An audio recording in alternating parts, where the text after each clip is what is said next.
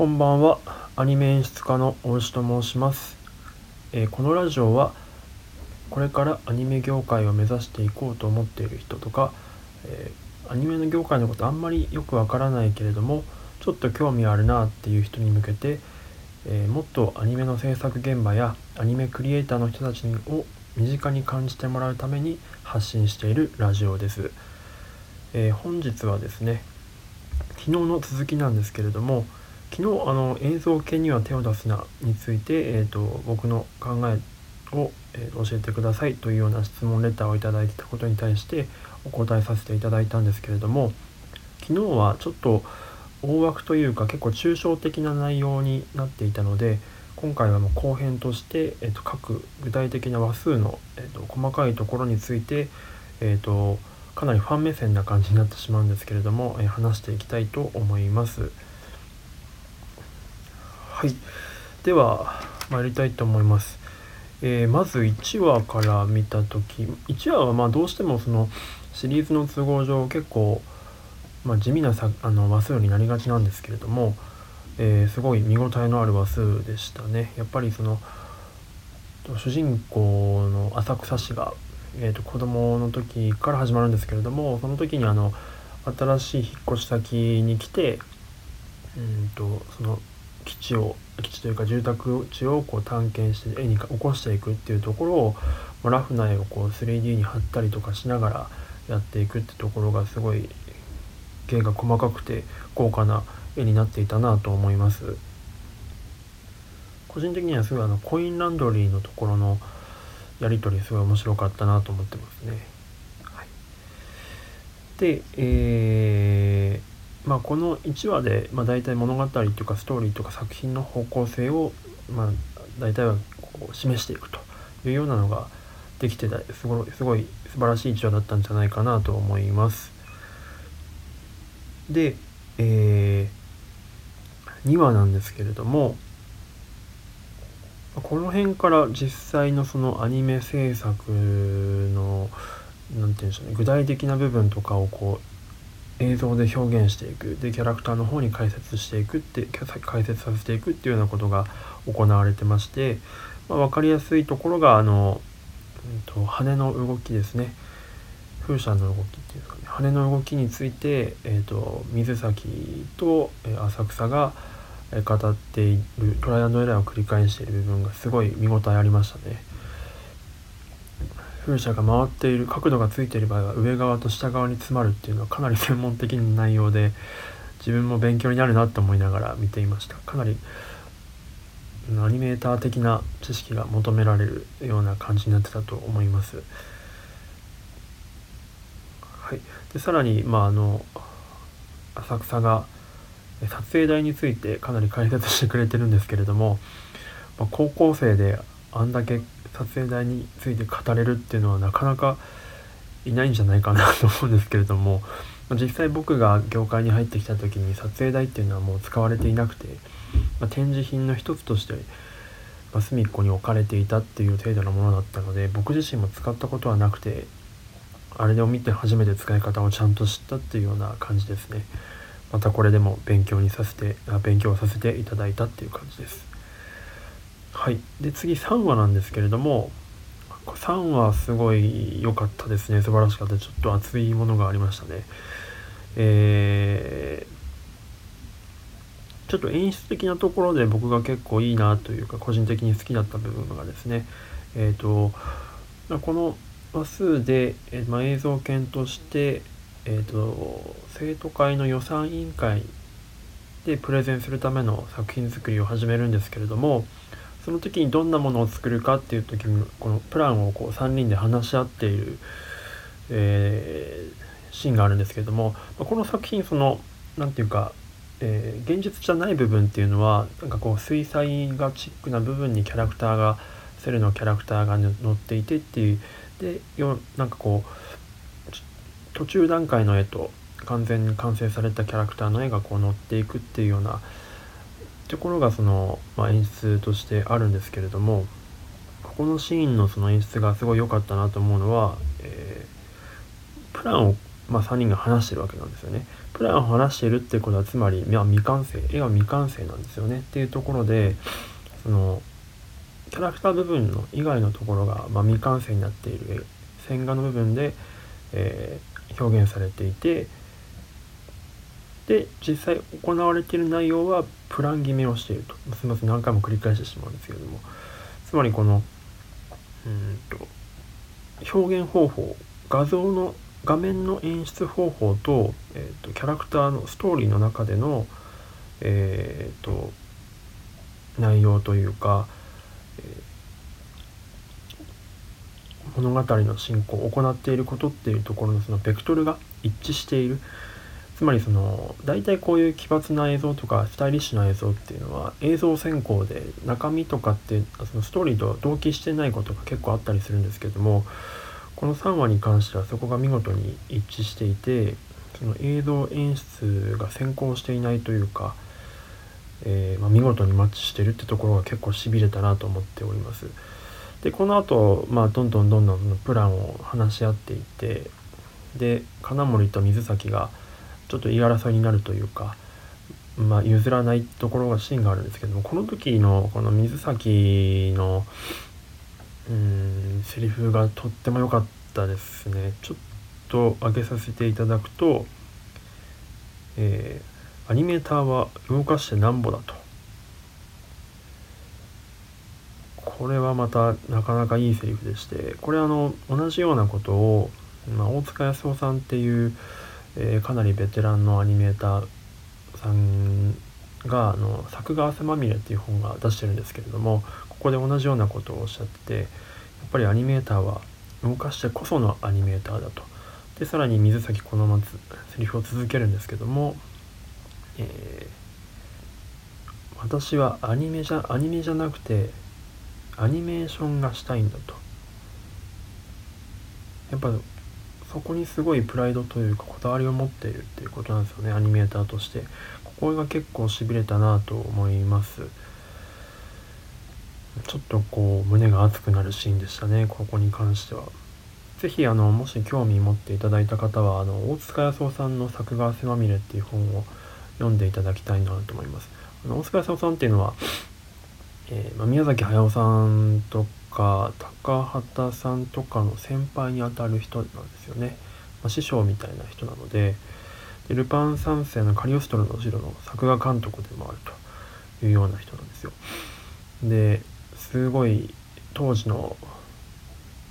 熱い先人たちのリアルな話とかが見れたりするので是非読んでいただきたいなと思います。あとちょっとこれを読んでいただきたい理由としての一つとしては大塚康夫さんがよく書かれるラフなケッチとかなんかこうメモ書きみたいなのがあるんですけどもこれがすごいなんか今回この映像系に手を出すのに出ているあの図解というかあのタッチがすごい似てるんですよね。ちょっとあれをちょっと思い起こさせたというかそういう感じがあったのでそこも面白かったなと思います。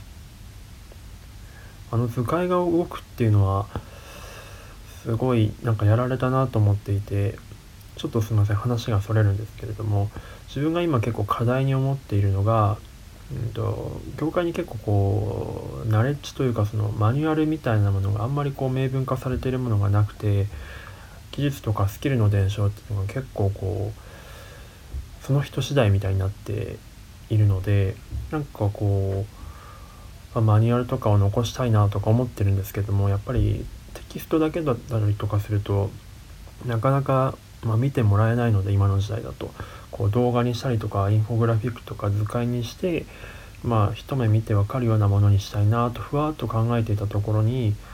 まあ、今回の映像系には手を出すなどあの演出をさあの見させられた時にあまさにこれだっていうふうに思いましたね。ああいうようなものをなんかこう作っていきたいなと思っていたりします、はい、っていう感じですね3話は。はい。で4話なんですけれども、まあ、実際これで、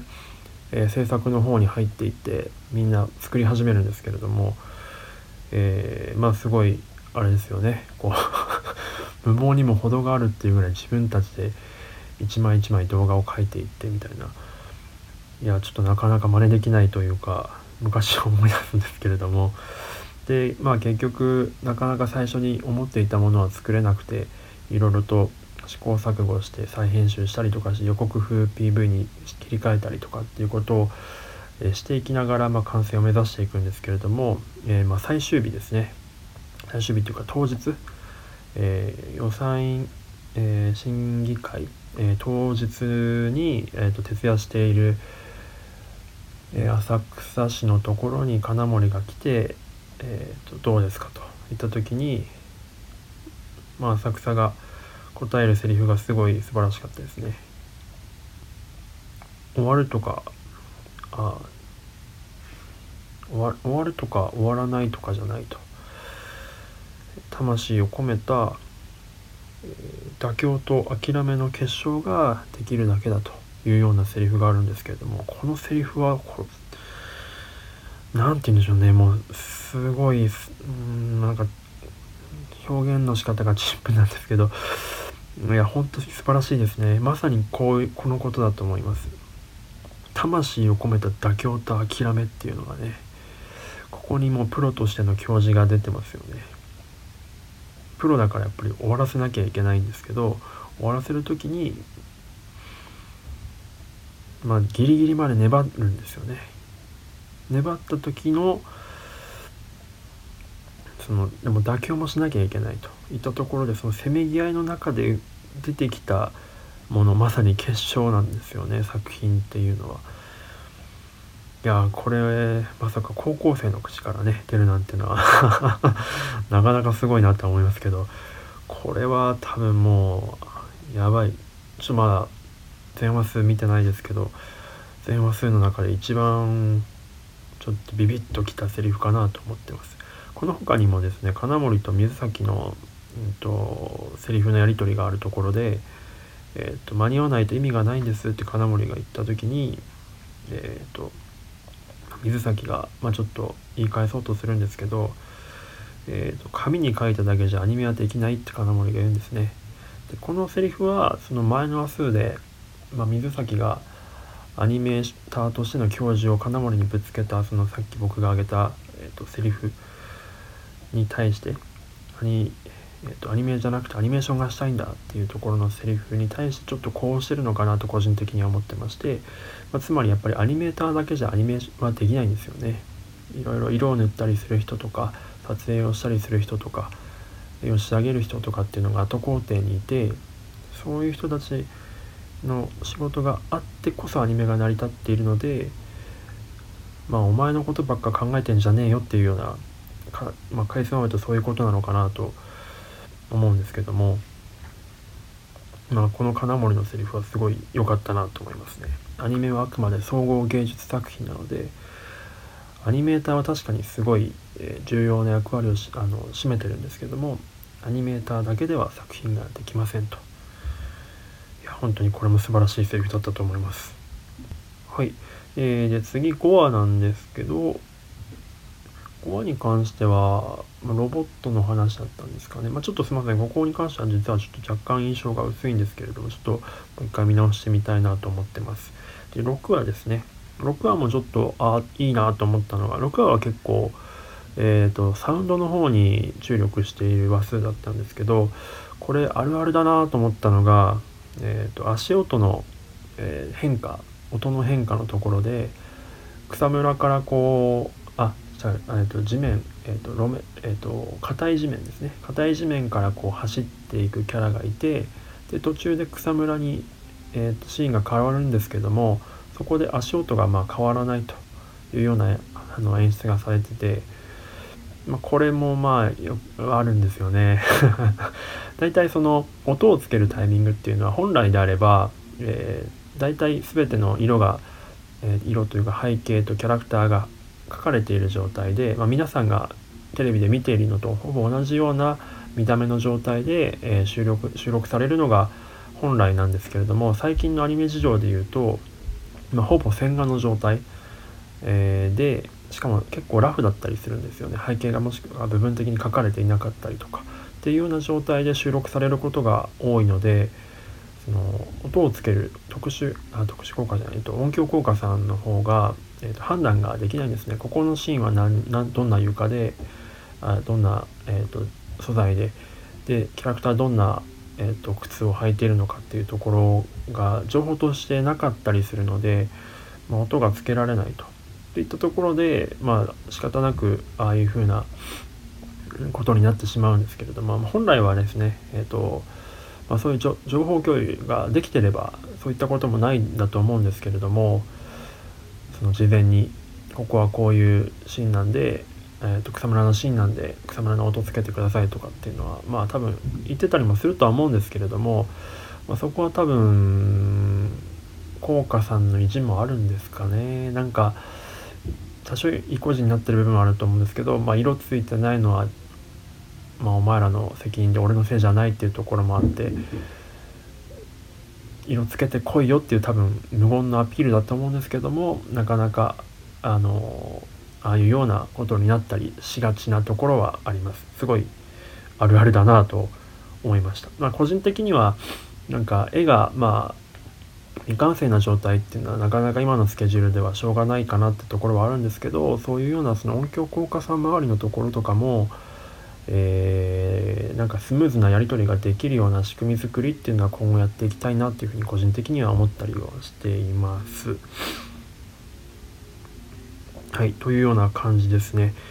えー、ちょっと長くなってしまいましたが、えー、以上6話までの感想でございました。ちょっとまだ、えーと、最終話まで見てないので最終話まで見たらもう一度